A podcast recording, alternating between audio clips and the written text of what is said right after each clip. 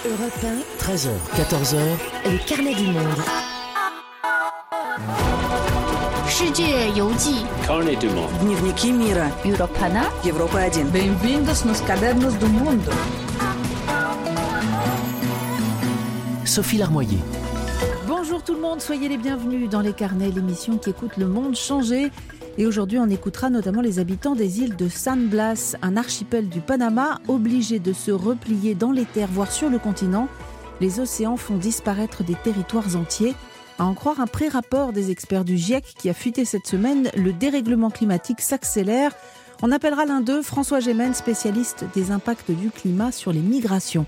On écoutera aussi les jeunes Iraniens. Ils avaient espéré que le président modéré Rouhani changerait leur vie, mais leur horizon ne s'est pas débouché et l'élection la semaine dernière du nouveau président ultra-conservateur plombe un peu plus leur avenir. Reportage sur les états d'âme de cette jeunesse et coup de projecteur sur le nouveau président avec le politologue Clément Terme. Et puis ensemble, on va observer toutes sortes de superstitions qui s'immiscent dans notre quotidien, des croyances, dans le doute, mieux vaut y croire. Parfois c'est rigolo et puis parfois ça dérape. Par exemple, quand une vieille femme est menacée de mort car soupçonnée d'être une sorcière. Ce petit dossier sur les croyances nous mènera au Malawi, en Russie, en Turquie et en Italie. Eva Rock nous rejoindra à mi-parcours pour nous parler d'une série qui l'a marquée. Elle s'appelle La Meute. Ça se passe au Chili, un thriller pour dénoncer les violences faites aux femmes. Enfin, nous terminerons la vadrouille du jour vers l'Autistan avec Joseph Chauvanec, inspiré aujourd'hui par toutes ces premières fois lorsqu'on découvre un pays ou un lieu. Les carnets du monde sont ouverts. Dans quelques instants, on pose le micro sur une île magnifique du Panama, paradisiaque, mais bientôt sous l'eau. Europe 1, les carnets du monde. Les carnets du monde sur Europe 1. Sophie Larmoyer. C'est un rapport qui a fuité alors qu'il est à l'état de brouillon et qui a glacé tout le monde, le futur rapport du GIEC, le groupement d'experts intergouvernemental sur l'évolution du climat. Selon cette ébauche de rapport, les impacts des dérèglements climatiques devraient s'accélérer et affecter l'humanité peut-être de manière irrémédiable. On va y revenir et tempérer tout ça dans quelques minutes avec l'un des experts du GIEC, François Gémen, qui sera en ligne avec nous. Mais avant cela, un exemple très concret. On file dans l'un des recoins du monde où ces effets sont déjà très visibles, jusqu'à menacer la survie d'une ethnie entière, les Guna Okuna qui vivent sur les îles San Blas, au large de la côte atlantique du Panama. Bonjour Laurence Cuvillier. Bonjour Sophie. Vous êtes notre correspondante au Mexique, mais vous étiez au Panama il y a quelques mois. Vous leur avez rendu visite à ces habitants des îles San Blas en février. Euh, Des îles qui, à l'origine, avaient tout pour être un paradis, non? Ah oui Sophie, c'est vrai qu'avec ses 365 îles dont seuls 10% sont habitées, l'archipel Saint-Blas aurait pu être une destination touristique très prisée euh, si ces quelques 50 000 habitants n'avaient pas farouchement défendu leur indépendance depuis plus d'un siècle. Mais le changement climatique est en passe d'avoir raison de leur tranquillité. Euh, le niveau de la mer a augmenté dangereusement dans la région et les communautés Guna ont commencé à sentir peu à peu le sol se gorger Mm. d'eau sous leurs pieds, euh, bah, les forçant à se replier vers le continent. Alors ceux qui sont restés sur l'île de Kartitupile que nous avons visité euh, combattent le phénomène avec les moyens du bord, hein, en improvisant des digues de cailloux et de pierres. Je vous propose d'écouter Melchiel Pérez, un habitant de Kartitupile. De lo que vemos ahorita son nuestros Ce que vous voyez là, c'est la réaction de nos ancêtres et des anciens du village face au changement climatique et à la montée du niveau de la mer. Ils ont dû installer une espèce de muraille, mais une simple barrière de pierre comme celle-là, ça ne change pas grand-chose. À marée haute, l'eau la traverse et la fragilise. On doit la rafistoler constamment. Voilà, alors le problème, c'est que des pierres, il n'y en a pas pléthore Hmm. sur cet archipel qui ressemble vraiment à l'idée hein, qu'on se fait tous des petites îles perdues, du sable, des cocotiers, hein, c'est à peu près tout. Alors ils ont eu recours à des matériaux qui n'ont fait qu'empirer le problème. Ils utilisent maintenant des coraux. Retirer les coraux des fonds marins, c'est pire que tout, non? Oui, Sophie, parce que comme vous le savez, bah, les barrières de corail, c'est précisément ce qui peut aider ces îles à ne pas subir de plein fouet les ouragans, les tsunamis et autres euh, phénomènes météorologiques extrêmes, parce que les barrières de corail calment les eaux et réduisent l'amplitude des vagues. Alors un autre problème, c'est que les îles Sainte-Blas qui sont habitées sont littéralement surpeuplées. Beaucoup de maisons sont construites juste au bord de l'eau parce qu'il n'y a plus de place ailleurs mm. et les Gounas sont très attachés à leurs us et Euh, là-bas, ce sont les anciens et la jurisprudence des ancêtres qui décident du devenir de la communauté. Un vrai déchirement maintenant pour les jeunes qui se rendent compte de la gravité du problème mais ne sont pas en position euh, de pouvoir changer les choses. On va écouter Jaime Tejada, un pêcheur à Cartimulatoub, l'île voisine de Cartitupile. Les anciens de notre communauté ont vécu toute leur vie ici. Ils ne veulent pas rejoindre la terre ferme. Parmi nous, les plus jeunes, certains ont acheté un bout de terrain sur le continent. Mais vous savez, le poids des coutumes, nos anciens disent, mais non, ça a toujours été comme ça, on a toujours eu des inondations, il ne va rien nous arriver de mal. Mais moi, je pense qu'il est temps qu'on migre tous vers la terre ferme, pour le bien de nos familles et de notre communauté. Voilà, une dernière chose, Sophie, je ne peux pas m'empêcher d'évoquer un autre aspect qui m'a sauté aux yeux dès mon mhm. arrivée là-bas. Euh, les Gounas sont une communauté autogérée, hein, cependant leur mode de vie s'est occidentalisé au cours des dernières décennies. Mais disons qu'on ne leur a pas apporté le meilleur des mondes. Eux qui vivaient exclusivement de la pêche, de fruits tropicaux et de tubercules cultivés sur les îles, mais ils reçoivent désormais chaque semaine des tonnes de marchandises commerciales, euh, chips, soda, biscuits industriels, etc. Mais aucun système d'évacuation des déchets n'a a été mis mm. en place. Alors les plages des îles habitées sont littéralement recouvertes de déchets en tout genre. Mm. L'eau turquoise est criblée de détritus flottants. C'est un crève-cœur, Sophie, parce que ces îles sont réellement magnifiques. Un problème de, de pollution qui se rajoute à celui du grignotage inexorable des terres par l'océan. Merci beaucoup, Laurence, pour ce coup de projecteur. À bientôt. Merci, Sophie. À bientôt. Et bonjour, François Gémen. Bonjour. Vous êtes spécialiste des questions de géopolitique, de l'environnement et des migrations, chercheur à l'Université de Liège en Belgique, entre autres. Et vous êtes l'un des auteurs des fameux rapports du GIEC censés servir de boussole, hein, en quelque sorte, aux dirigeants de la planète, une aide à la décision. Alors on va tout de suite commencer par ce point qui est important, cette ébauche qui est sortie cette semaine dans la presse et qui semble brosser un tableau apocalyptique. C'est un brouillon. Et le rapport final qui sera présenté euh, début 2022 pourrait être euh, assez différent, si j'ai bien compris. Oui, il sera assez différent. Il faut bien comprendre que c'est un brouillon qui date de novembre 2020. Et c'est le texte tel qu'il était avant qu'il ne soit soumis à la communauté scientifique, aux praticiens et au gouvernement pour recueillir leurs commentaires et leurs observations sur le texte. Or, on a reçu environ 40 000 commentaires sur ce texte qu'il faut traiter hmm. Un par un. Et donc la version finale qui sera approuvée en février 2022 sera très différente de celle qui a circulé dans la presse. Pour vous donner un exemple, nous sommes encore en train d'écrire les sections sur les migrations de population. Et hmm. donc la version qui a circulé est vraiment très très partielle. Mais qui se base quand même sur de la documentation scientifique. Ah oui, bien sûr. Mais cette documentation scientifique, en réalité, elle est déjà disponible hmm. dans la littérature scientifique. Hmm. Le rapport du GIEC n'est jamais qu'une synthèse de la littérature et effectivement, ce qui lui confère sa force, je dirais, sa légitimité, c'est le processus très sophistiqué de relecture et de validation. Et là, ce processus était court-circuité, évidemment. Mhm. Euh, cela dit, on a vu les vagues de chaleur incroyables hein, constatées euh, ces derniers jours dans l'hémisphère nord qui laissent penser que la pente euh, reste très très dangereuse et ne s'est pas inversée. On a eu des 43 degrés au Canada, 47 degrés en Sibérie. Euh, François Nous ne pas. C'est une pente irréversible. Et donc, bien sûr, il faut tout faire pour essayer de limiter au mm. maximum le changement climatique, mais il faut en faire bien davantage pour commencer à nous adapter à ces impacts. On ne reviendra pas en arrière.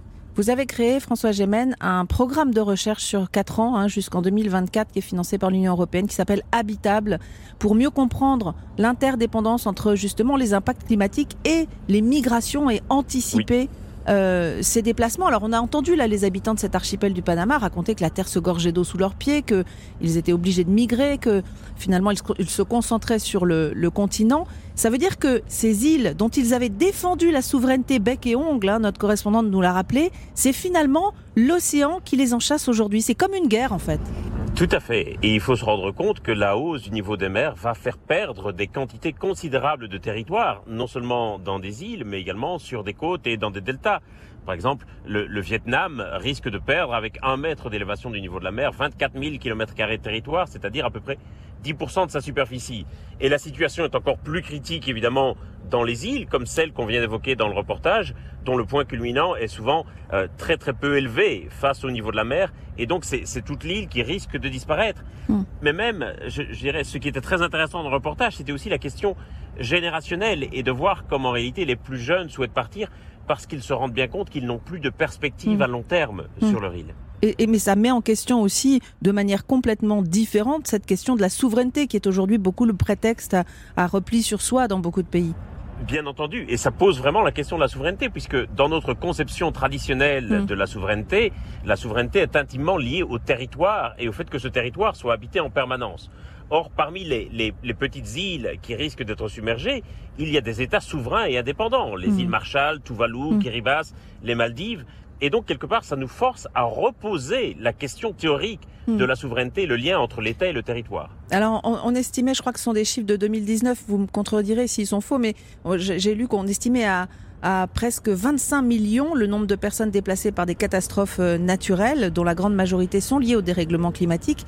C'est trois fois plus que le nombre de personnes déplacées par des guerres ou des violences. Absolument. C'est la moyenne annuelle que vous avez citée. Si je prends les chiffres pour 2020, pour l'année dernière, mhm. c'est 30,7 millions de personnes qui ont été déplacées par des catastrophes naturelles. Et la toute grande majorité de ces catastrophes sont liées mhm. à des facteurs hydroclimatiques. Donc on parle d'inondations, d'ouragans, de sécheresse. Ce sont des catastrophes qui vont évidemment être amplifiées, exacerbées sous l'effet du changement climatique. Et comme vous l'avez rappelé, chaque année, il y a deux ou trois fois plus de personnes déplacées par des catastrophes que par des conflits et des violences. Mais ça veut dire que quand on fait les distinctions entre migrants climatiques, migrants euh, politiques, migrants économiques, finalement, euh, la frontière est très ténue souvent entre toutes ces catégories. Bien sûr, la frontière est extrêmement ténue. En, Afrique subsaharienne, par exemple, la moitié de la population dépend de l'agriculture de subsistance, qui est un type d'agriculture très vulnérable aux, variations de la pluviométrie et de la température.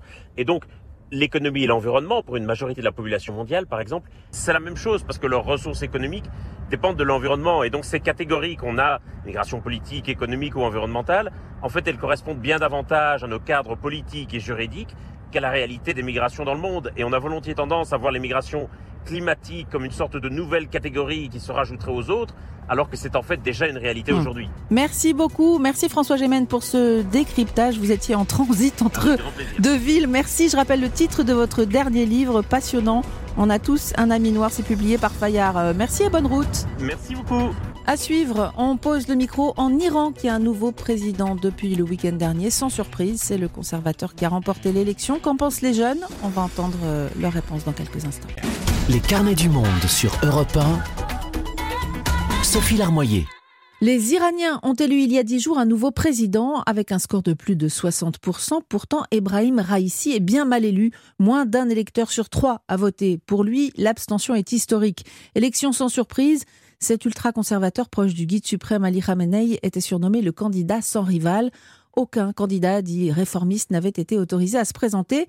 L'envoyé spécial d'Europe 1, Jean-Sébastien Soldaini, est allé à la rencontre de la jeunesse de Téhéran, des jeunes qui avaient espéré que l'avènement d'un président modéré, Hassan Rouhani, élu en 2013 puis 2017, leur ouvrirait de nouveaux horizons. Espoir déçu. Reportage.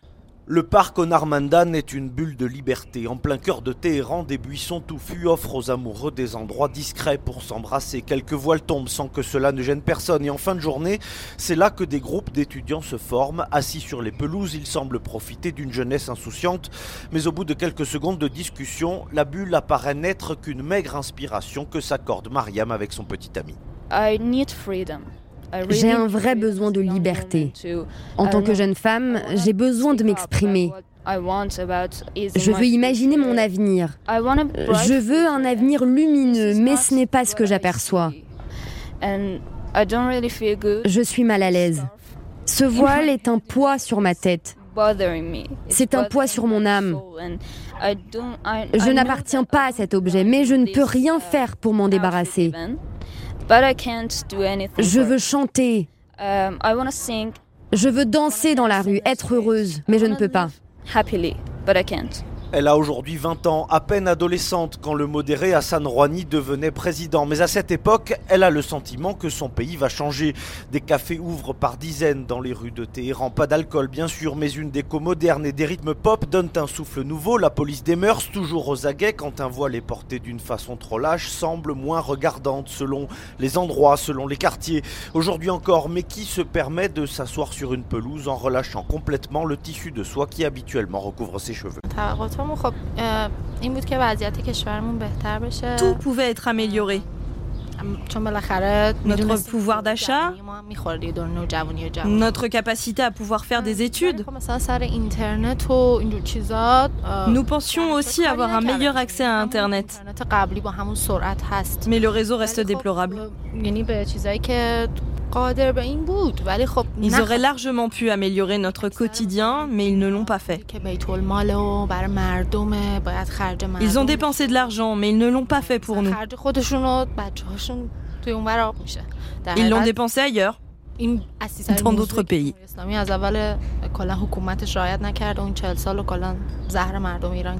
Ceux qui pensaient fuir l'Iran changent d'avis et se disent qu'avec un nouveau président en apparence plus ouvert, tout reste à faire.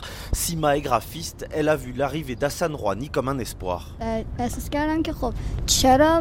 Avant l'arrivée des modérés, je pensais quitter ce pays pour avoir plus de liberté.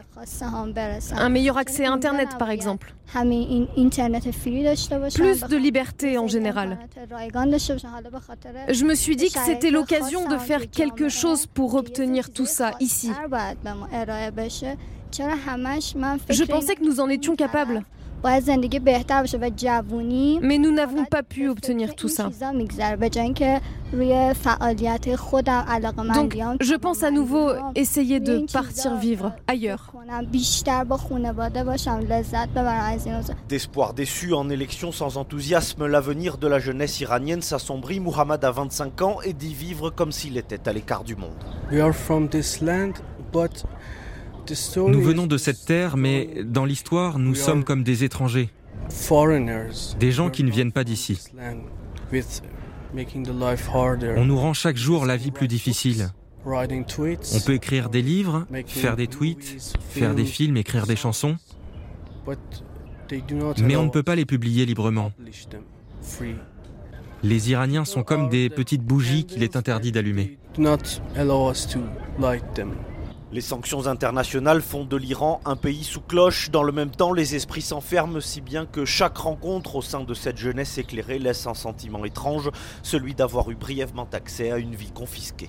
Téhéran, Jean-Sébastien Soldaini, Europe 1. Des petites bougies qu'il est interdit d'allumer. Voilà l'état d'esprit de cette jeunesse bien résumé. Et ce n'est pas l'arrivée d'Ebrahim Raisi qui leur donne le moindre espoir. Ultra-conservateur religieux, il était jusqu'ici chef de l'autorité judiciaire iranienne. Quel est son parcours et que faut-il attendre de lui? Marion Gauthier a posé la question à Clément Terme, chercheur associé à l'Institut universitaire européen de Florence. Il a fait tout son parcours dans le pouvoir judiciaire, donc il a été finalement euh, transféré du, responsable du pouvoir judiciaire à la présidence de la République islamique. Donc c'est vraiment un classique du régime qui est très loyal par rapport au système, qui est accusé de, crimes, notamment par Amnesty International et, les organisations euh, de défense des droits humains, parce qu'il a validé, si vous voulez, euh, la condamnation à mort de prisonniers politiques par milliers qui se trouvaient déjà dans les prisons iraniennes en 88 à la fin de la guerre Iran-Irak. Donc il est vraiment euh, quelqu'un qui, qui est très euh, porté sur la répression, et notamment en 2019, quand le régime a, tiré à balles réelles sur la population, quand il y avait des révoltes populaires, il était aussi en charge de la répression, et elle a été très violente.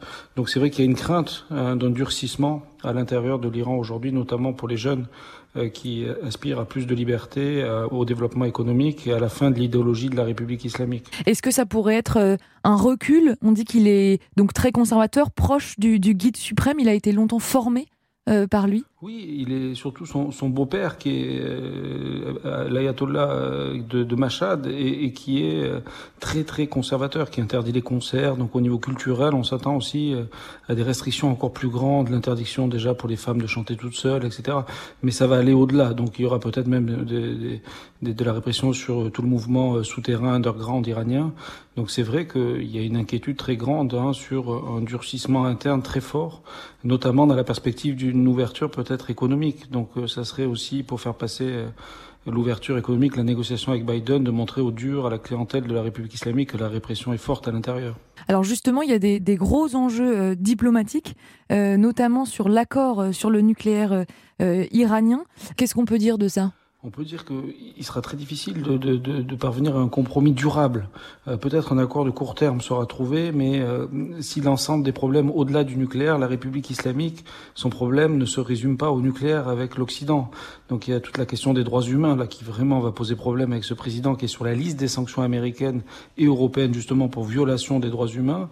Il y a aussi la question de la politique régionale de l'Iran, les relations avec les voisins, et enfin le programme balistique qui pour la République islamique est non négociable. Donc tout le débat porte du point de vue américain sur comment étendre cet accord, alors que du point de vue iranien, c'est comment obtenir le maximum de gains économiques en cédant le moins possible et en se limitant au dossier nucléaire. Et les négociateurs euh, s'activent avant qu'ils n'entrent en fonction, donc en août Il y a deux scénarios. Hein. Il y a le premier scénario positif, c'est-à-dire où il est plus facile de, conclure un deal avec les modérés de l'administration sortante, et donc on accélère la, conclusion d'un accord qui serait mis en œuvre par le gouvernement suivant, ce qui aurait l'avantage pour le gouvernement suivant de ne pas assumer le compromis finalement. Mais il y a aussi les scénarios plus négatifs où euh, Ibrahim Raisi, le président élu, qui va déjà sûrement envoyer des négociateurs à Vienne, va essayer de négocier un meilleur deal, un meilleur accord que Rouhani. Et là, ça sera beaucoup plus compliqué de parvenir à un accord avec l'administration Biden euh, à l'automne. Euh, mais les deux scénarios sont, possibles. En tout cas, l'Iran a besoin d'une respiration économique et donc a un intérêt très très fort à, aboutir à Vienne aussi. Plus que la présidentielle, cette élection va aussi influer sur la, la, succession du guide suprême d'Ali Khamenei. Ce sera Ebrahim Raisi ou un autre ayatollah. Euh, pour l'instant, il est favori. Mais ça ne veut pas dire que euh, le favori d'aujourd'hui sera le successeur de demain. Si Ramenei, dans sa perspective, depuis son point de vue, réussit sa succession, c'est-à-dire qu'il place quelqu'un de plus jeune, mais tout aussi conservateur que lui, l'Iran entrera dans une nouvelle période euh, très longue. C'est tout le problème. C'est pour ça qu'il y a cette désespérance à l'intérieur de l'Iran, que ces jeunes veulent quitter le pays. Parce que même si on change de président, le guide lui reste. Et, s'il assure une transition vers un leader, euh, comme il dit, jeune, révolutionnaire, euh, comme le poste est à vie, euh, cette nomination, par exemple, d'Ebrahim Raisi serait pour 20 ans, puisqu'il a une soixantaine d'années. donc, en fonction de son espérance de vie, on est parti quand même sur une longue durée, donc un long tunnel. Euh, et on ne voit pas la, fin hein, de ce système, puisque le sommet de l'État, le chef de l'État, le guide suprême ne veut pas de réforme, ne veut pas d'ouverture. Donc cette fermeture du pays depuis maintenant 42 ans euh, pèse lourd face à une jeunesse qui souhaite se connecter, qui souhaite voyager, qui souhaite vivre dans un pays normal finalement, dans sa majorité. Voilà ces jeunes qu'on a entendus hein, dans le reportage de Jean-Sébastien Soldaini. Ebrahim Raisi prendra ses fonctions début août. Étape suivante des carnets, ce sera le Chili à travers une série télé que nous conseille Eva Rock. Eva qui nous rejoint dans un tout petit instant. Les carnets du monde sur Europe 1. Sophie Larmoyer. Elle nous a fait découvrir autrement le monde qui change toute cette année à travers les séries télé. Eva Rock nous a rejoint pour cette avant-dernière de la saison. Bonjour Eva. Bonjour Sophie, bonjour à tous. Et cette semaine, on part au Chili grâce à une série diffusée sur Arte. Exactement Sophie, série en 8 épisodes intitulée La Meute, série très engagée et ce, dès le générique. Coraza de piedra, piel de madera, la luna me lleva, la noche me espera. Cuánto cayeron medio de la niebla. Qu'est-ce qu'ils nous disent, générique? Eh bien, en fait, la chanson s'appelle No Estamos Solas. Nous ne sommes pas seuls en français. Elle est signée de la rappeuse franco-chilienne Anna Tijoux. C'est une artiste qui dénonce depuis des années les violences faites aux femmes, entre autres. Et c'est le thème de la série. exactement. Alors, c'est un thriller haletant qui est réalisé par une femme argentine, euh, Lucia Puenzo, et qui se déroule au départ dans un quartier chic de Santiago du Chili. Depuis plusieurs semaines, il y a des lycéennes qui font un blocus de leur établissement pour protester dans un premier temps contre les agissements d'un prof d'art dramatique qui est soupçonné d'abus sexuels. Mais c'est aussi une manifestation pour crier leur inquiétude après la disparition d'une de leurs camarades, Blanca. Marre Y'en a marre Y'en a marre de ces conneries. On nous viole, on nous et personne ne réagit. On veut être écouté. Aujourd'hui, il y en a plus que marre qu'on banalise ce genre de violence. Toutes les femmes vont manifester. Rendez-vous avec tous ceux qui nous soutiennent. Demain soir à 18h, place Italia. On veut adresser un message spécial à ceux qui détiennent notre amie Blanca. On va vous traquer vous allez le payer très cher, bande de connards Alors, série série féministe, hein, je vous le disais, par les messages envoyés euh, tout au long des huit épisodes, et puis par la distribution aussi, les actrices. Par exemple, les trois flics sont trois enquêtrices. L'une est incarnée par la comédienne trans Daniela Vega. On la retrouve d'ailleurs dans la séquence qui suit. Elle comprend que la disparition de cette jeune fille, en fait, est liée à un jeu, un terrible jeu. Si tu veux mon avis, le viol et l'enlèvement sont une forme de représailles. Oui, Blanca a été harcelée depuis plusieurs mois avant sa disparition. Avant même le début de la grève. Regarde. Tout a commencé avec le mouvement contre les abus sexuels. Ces types s'amusaient avec elle. On punissait son activisme par du harcèlement. Cite-moi une seule femme qui ait élevé la voix dans les médias et qui soit pas fait casser en mille morceaux. Elle est en manque de cul, on va lui rendre service en la violant, qu'elle aille faire la vaisselle. Non, mais ça, c'est autre chose. Pourquoi? Regarde les insultes en ligne. Regarde bien les dates et les heures. On dirait un scénario. Une vraie organisation. Et si c'est organisé, il y a un leader, Olivia. Alors, elle parle de scénario. De quoi s'agit-il, euh, Eva? Une sorte de, jeu de rôle? Ouais, voire euh, plutôt une chasse. Alors, pas du tout une chasse au trésor. Hein. Ce sont des hommes qui s'organisent en meute et qui organisent en fait des opérations punitives contre les femmes qui revendiquent un peu trop mm. fort euh, leur féminisme. Alors, la série, elle est plutôt classique dans sa réalisation, dans sa construction, mais je la trouve fascinante par le fond, parce qu'elle raconte de la société chilienne, société conservatrice, machiste, qui a encore du mal mm. à prendre en compte les violences faites aux femmes. Alors, je parle du Chili, mais on pourrait parler de plein d'autres pays. Et rien que pour ça, je trouve qu'elle mérite l'attention. Ouais, c'est une série importante, euh, évidemment, et qui rappelle cet hymne créé fin novembre 2019. Vous vous en souvenez, hein, par un collectif de féministes chiliennes. Euh, c'est danser, chanter en groupe, les yeux recouverts de bandeaux noirs pour protester contre les agressions dont elles sont victimes, y compris par les forces de l'ordre. C'est né au Chili, mais ce chant est devenu viral. Il a été repris partout dans le monde, traduit dans plusieurs langues, et il s'appelle Un violeur sur ton chemin. Que nos juzga por nacer. Y nuestro castigo es la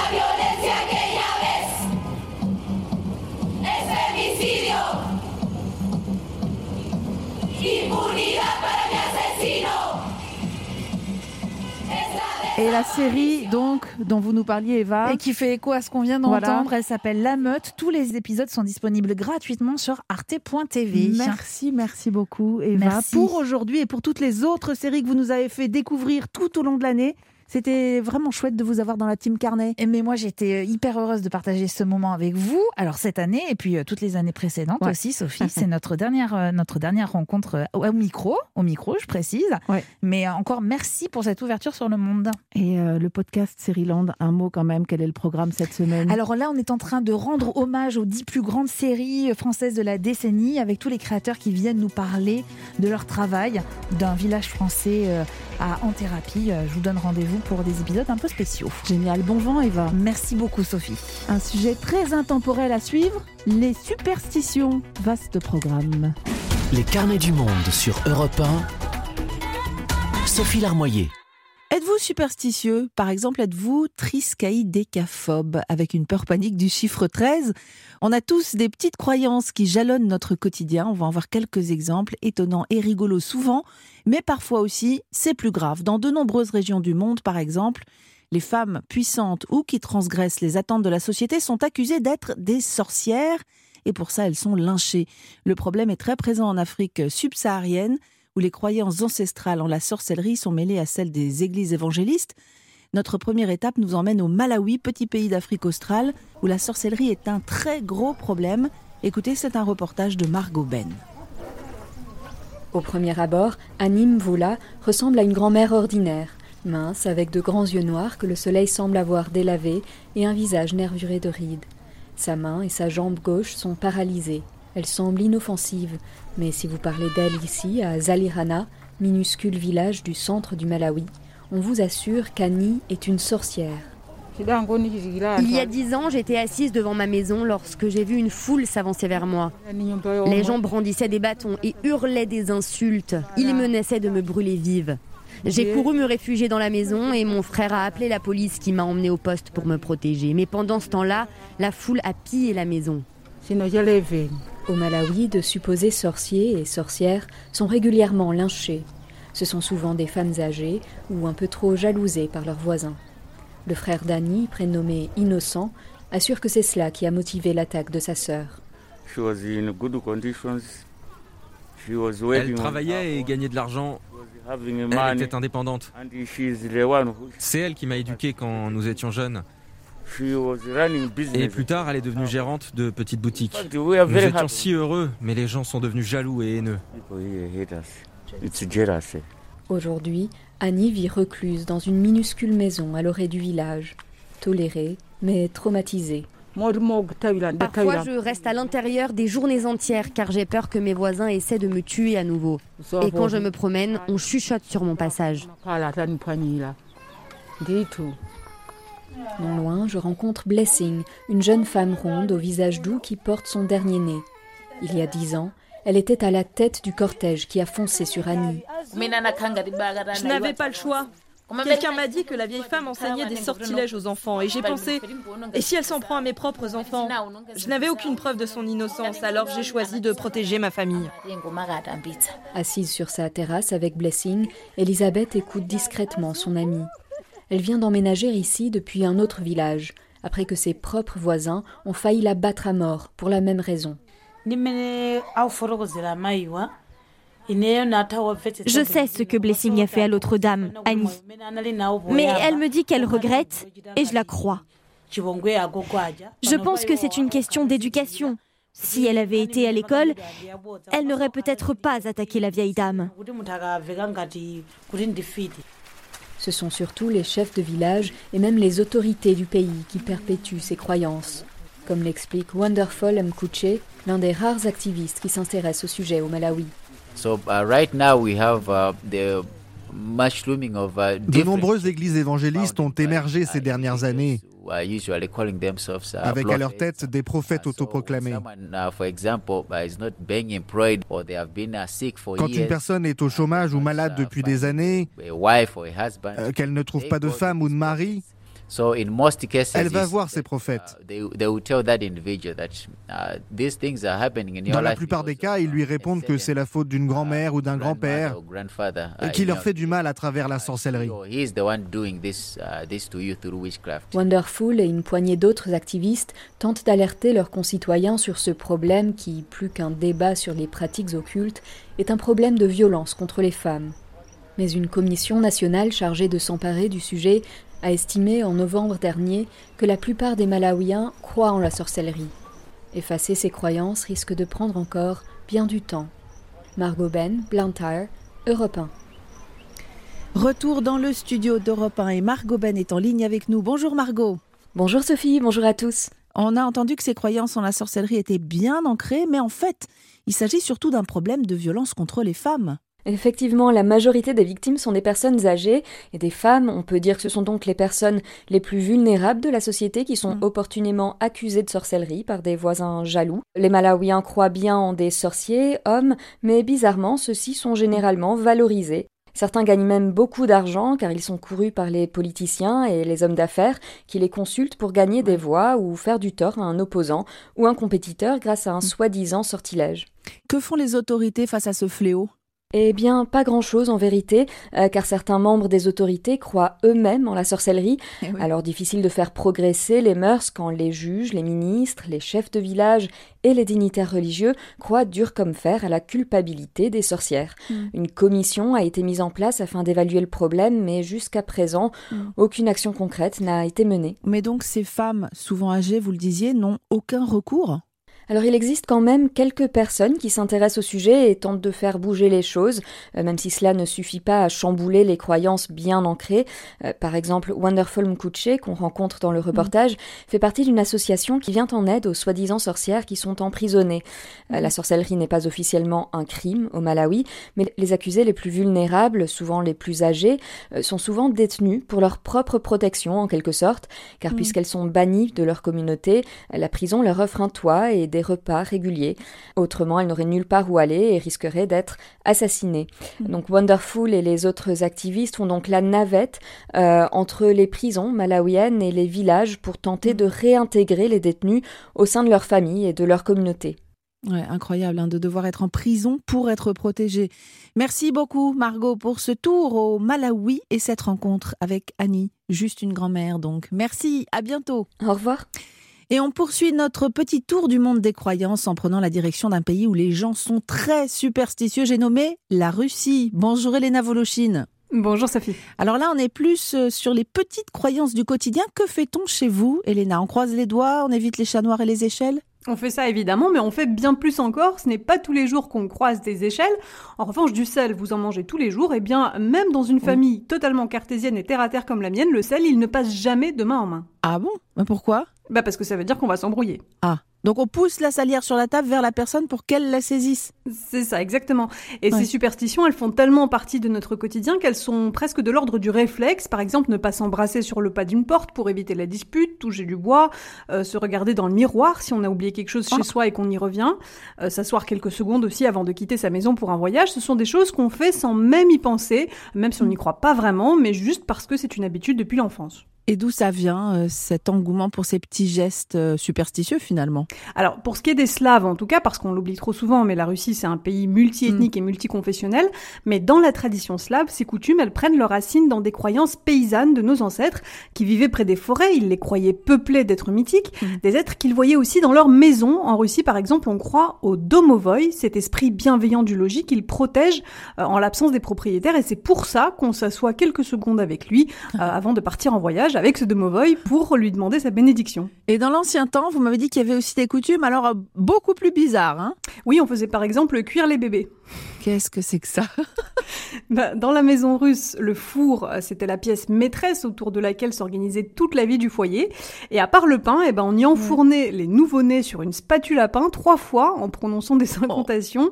On faisait ça pour les prématurés, mais pas seulement. Ça leur garantissait, soi-disant, une mm. bonne santé. Alors, oyez, oyez, appel à tous et toutes. Hein. Personne ne fait ça chez soi. Hein.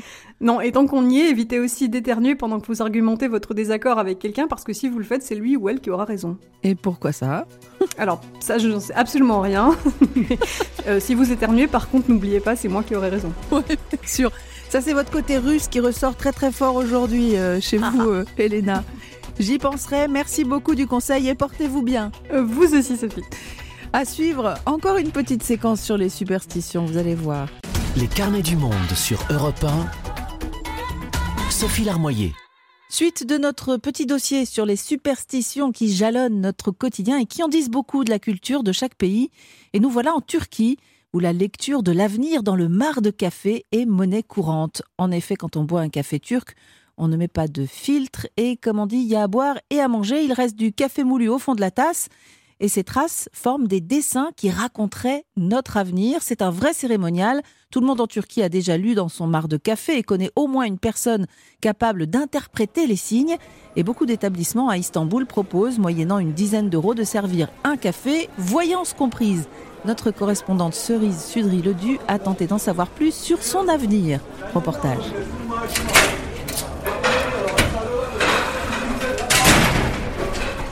Un jean, des baskets compensées, un t-shirt blanc, qui aurait cru que sous cette allure citadine se cachait une voyante professionnelle Mira fait mine de ne pas faire attention à mon air dubitatif et scrute attentivement ma tasse. Là, le café dit clairement que vous aurez des ennuis encore pendant une petite période. Mais hum, après le mois de juin, ça va passer. La mauvaise énergie va s'en aller, il n'y aura plus de pression sur vos épaules. Mais continuez, n'abandonnez surtout pas. Et puis, au niveau matériel, vous ne devez pas vous en faire, il n'y aura pas de problème. Mira guette mes réactions du point de l'œil et montre les ondulations qu'a fait le mar du café que je viens de boire. Moi, je ne vois que des traînées de liquide séché, mais elle est beaucoup plus nuancée et désigne une ligne qui part vers le haut de la tasse. Regardez, là, c'est une route. Mais vous voyez, il y a un, deux et trois obstacles. Si vous abandonnez dès le premier obstacle, il y en aura d'autres ensuite. Quelques minutes plus tôt, j'étais en terrasse de ce bar branché de la rive asiatique d'Istanbul. Et voilà qu'en demandant à interpréter mon café, je me suis retrouvée la tasse à la main dans un minuscule sous-sol éclairé en violet et décoré d'accessoires de sorcellerie. Mira sourit en désignant les chapeaux de sorcière qui permettraient de se mettre dans l'ambiance. L'atmosphère est un brin mystique, mais l'affaire est sérieuse car il s'agit de décrypter mon avenir dans une petite tasse de café. En turc, on dit lire le fal. Et c'est tout un rituel. Il a fallu tourner trois fois ma tasse contre ma poitrine, faire un vœu, la retourner et attendre que le mât refroidisse. Les traces laissées par le café sont celles qui seront lues par les fals, dieux, les cartomanciens du café dont Mira fait partie. Et chacun a sa technique pour lire l'avenir et peut y voir des choses différentes. Mais il y a des figures incontournables. Un poisson, par exemple, c'est un signe de fertilité et un oiseau, c'est un message qui va arriver. En Turquie, la pratique est très populaire. À chaque fois que des chocs secouent le pays, comme pendant les attentats par exemple, les Faldieux enregistrent une hausse des consultations. La pandémie de coronavirus ne fait pas exception à la règle, alors quand les cafés ont dû fermer, les voyants ont donné rendez-vous à leurs clients sur WhatsApp analysant les photos que ces derniers leur envoyaient. La clientèle n'a pas baissé. On a continué nos consultations en ligne. Et puis, on ne s'arrêtait pas juste à l'interprétation de la tasse. Les clients nous appelaient après. On était comme des coachs de vie. À Istanbul, les bars ont ouvert depuis seulement quelques jours et Tuxi, une jeune femme de 24 ans, fait déjà la queue dans son bar favori pour revoir sa voyante. La consultation dure une vingtaine de minutes et elle ressort le sourire aux lèvres. Normal, le FAL n'est censé apporter que des bonnes nouvelles. Pendant la pandémie, j'envoyais des photos à ma voyante et elle me répondait. Le FAL, je pense que c'est important. C'est bien d'apprendre des choses avant qu'elles n'arrivent. Et puis quand on a des problèmes et qu'on vient ici, on se sent tout de suite mieux. En Turquie, le café est une institution. Dès l'arrivée des premiers grains à Istanbul, il y a cinq siècles, des dizaines d'établissements ont ouvert. Sevim Gökildiz est journaliste culinaire, c'est une encyclopédie vivante de la gastronomie turque. Alors évidemment, le café est une de ses spécialités. Je mets dans mon cezve. Cezve en cuivre et une tasse en porcelaine. Selon elle, la lecture de café a commencé quand dans le palais du sultan au XVIIIe siècle, on a commencé à utiliser des tasses. À mon avis, c'était plutôt répandu dans le harem. Les femmes d'harem elle, cherchait quelque chose à passer le temps. Après, c'est devenu une habitude, même très commercialisée aussi hein, aujourd'hui. Elle-même n'hésite pas à montrer sa tasse à une de ses amies réputée pour ses dons de voyance, surtout qu'en turc, il y a une expression consacrée. Ne crois pas au fal, mais ne reste pas sans fal.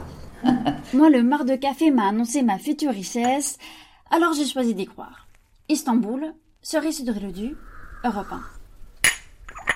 Et on voudrait tous y croire. D'Istanbul, on prend la direction de Naples, dans le sud de la botte italienne, car là-bas, les superstitions sont omniprésentes dans le quotidien. S'il fallait choisir la capitale des superstitieux, ce serait sans conteste Naples. Bonjour Cécile Debarge. Bonjour. Vous étiez à Naples, justement, il y a quelques semaines. Une rue entière du centre historique, m'avez-vous dit, est dédiée aux échoppes de porte-bonheur le plus connu étant Il Corno, ce petit piment rouge surmonté d'une couronne dorée. Mais il y a un autre objet central. Aujourd'hui, vous nous parlez d'un curieux livre. Oui, imaginez-vous Piazza Dante, c'est une immense place au sol de pierre noire dont une partie est couverte par les stands des bouquinistes mmh. d'occasion. Alors vous feuilletez guide touristique, livre de cuisine napolitaine et au milieu, votre regard s'arrête sur des dizaines de livres au même titre étrange, la Smorfia napoletana. Littéralement, ça veut dire la grimace napolitaine, mmh. donc ça veut pas dire grand-chose. En réalité, c'est le guide pour que chaque joueur de loto interprète ses rêves pour jouer les bons numéros. Ah. Smorfia, ça dériverait de Morphée, le dieu du sommeil dans la Grèce antique indispensable à Naples, m'avez-vous dit. Si on rêve d'un oiseau, par exemple, qu'est-ce que ce petit livre nous recommande de faire? À que cet oiseau soit en cage ou libre dans le ciel. L'oiseau, c'est le numéro 35. L'asmorphia, c'est une sorte de dictionnaire avec une liste de mots. À chaque mot est associé un ou plusieurs numéros. Si vous rêvez d'un fil d'argent, c'est le 38. Mm. Mais 38, attention, c'est aussi le numéro si vous rêvez de pirate. Ça se complique si vous rêvez d'un serpent. Selon ce que ce serpent fait dans votre rêve, il y a cinq numéros différents associés. Au total, il y a 90 numéros à jouer dans le loto napolitain. Et plus votre rêve est plus les joueurs y voient bien sûr un présage. Le conseil qui leur est donné, c'est d'écrire leurs rêves au réveil, de souligner 4-5 mots clés ou particularités, et puis de les chercher ensuite dans la smorphia. D'où viennent ces associations entre les rêves et les numéros? Qui est l'auteur de cette liste? Oh là, on ne sait pas trop, mais ça remonte loin. Naples les paris, c'est une longue histoire d'amour et la smorfia napolitaine est surtout utilisée par les joueurs et les parieurs. Mm. Au 19e siècle déjà, Naples est considérée comme la capitale italienne du loto. Mm. Pourquoi? Tellement les habitants y jouent. Il y a même un saint patron du loto, c'est le saint Pantaléon. C'est un jeu de hasard, certes, mais que les Napolitains prennent très au sérieux. Si vous regardez aujourd'hui encore les sites de tirage de loto, vous aurez souvent des suggestions selon les astres et leur correspondance. Mm. Si la lune est pleine, il faudra jouer le 9.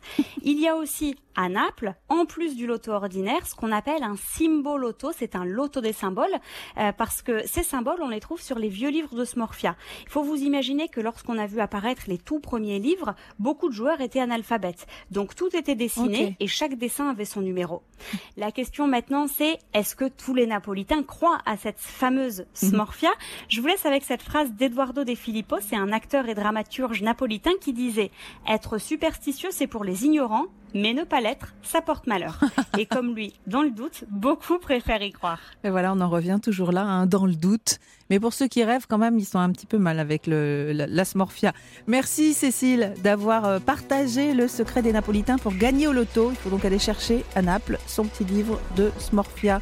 Merci et bonne chance pour tout. Merci, à bientôt. À suivre, notre petite balade dominicale en Autistan. On va appeler l'ami Joseph Chauvanec qui est en Belgique. À tout de suite.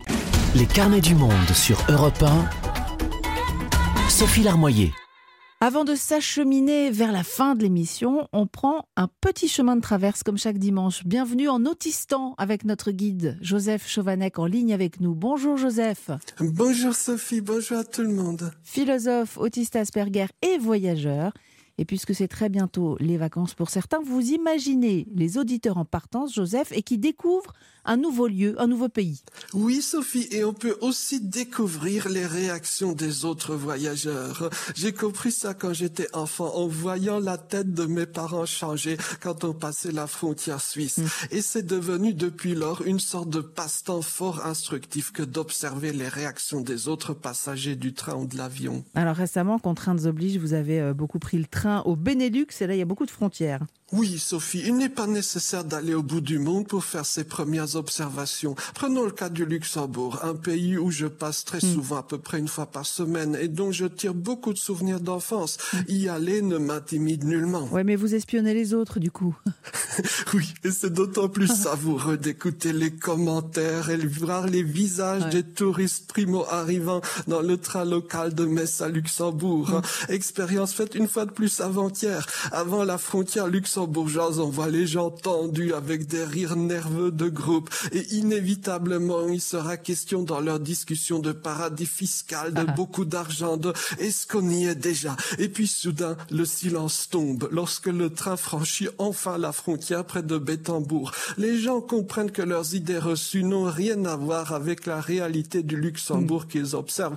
Plutôt qu'une montagne d'or de billets de banque sales, ils voient que les Luxembourgeois arrosent leur jardin, leur volet et vont travailler, qu'il s'agit avant tout d'êtres humains qui plus est hautement sympathiques et polyglottes. Et il y a quand même des pays euh, aux cultures plus éloignées de la nôtre où le choc de ce premier contact est plus réel.